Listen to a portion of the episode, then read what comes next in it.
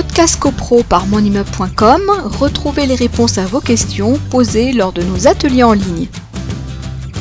Alors il y a Françoise qui nous demandait, mais alors c'était pas par rapport à quelle question, elle nous demandait si c'est si c'était pour tous les immeubles ou juste pour ceux qui sont chauffés, euh, qui ont un chauffage collectif? C'est parce que là il y a un mélange entre, c'est-à-dire que depuis 2017, les copropriétés ont l'obligation de faire réaliser des travaux euh, de, d'amélioration énergétique. C'est là, c'est pour ça que Madame parle de ça. Et donc, il y a une différence à faire entre les immeubles à chauffage individuel et les immeubles à, chauffage collectif. C'est deux choses totalement différentes. Le DTG enfin, le, le, mode de chauffage du bâtiment n'entre pas en ligne de compte du DTG. Le DTG est obligatoire pour la mise en copropriété d'immeubles de plus de 10 ans et euh, proposé à la réalisation aux copropriétés existantes par euh, euh, vote en AG. Alors, Pascal, Pascal nous dit tous les immeubles avec au moins un lot d'habitation. Euh, ben, disons que euh, en, dessous de l'eau, il n'y a pas de copro. Oui, ça c'est sûr. non, mais. C'est pas faux, ça. Donc, c'est bien de le rappeler, copropriété, ça non, non, pour un, pour un lot, non.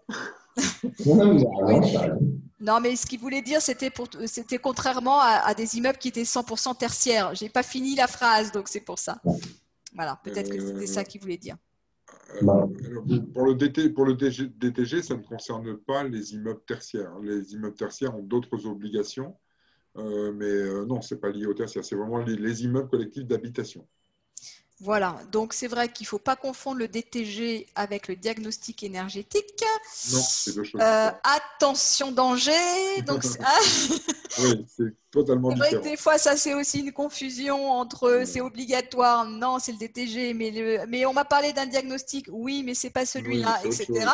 Au secours Oui, c'est ça. Donc là, c'est vrai le, que. Le DPE, le DPE peut entrer euh, dans, dans les immeubles. Alors, voilà, c'est peut-être la question est posée comme ça.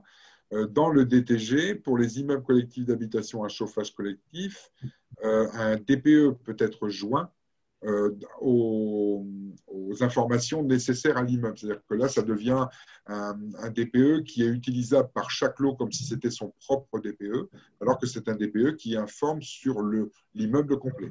Ça, c'est une particularité juridique, mais, mais c'est le seul cas particulier, puisqu'après, quand on est en, en, chauffage individuel, on est plus sur de l'audit énergétique que du DPE. Podcast CoPro par monimmeuble.com, retrouvez les réponses à vos questions posées lors de nos ateliers en ligne.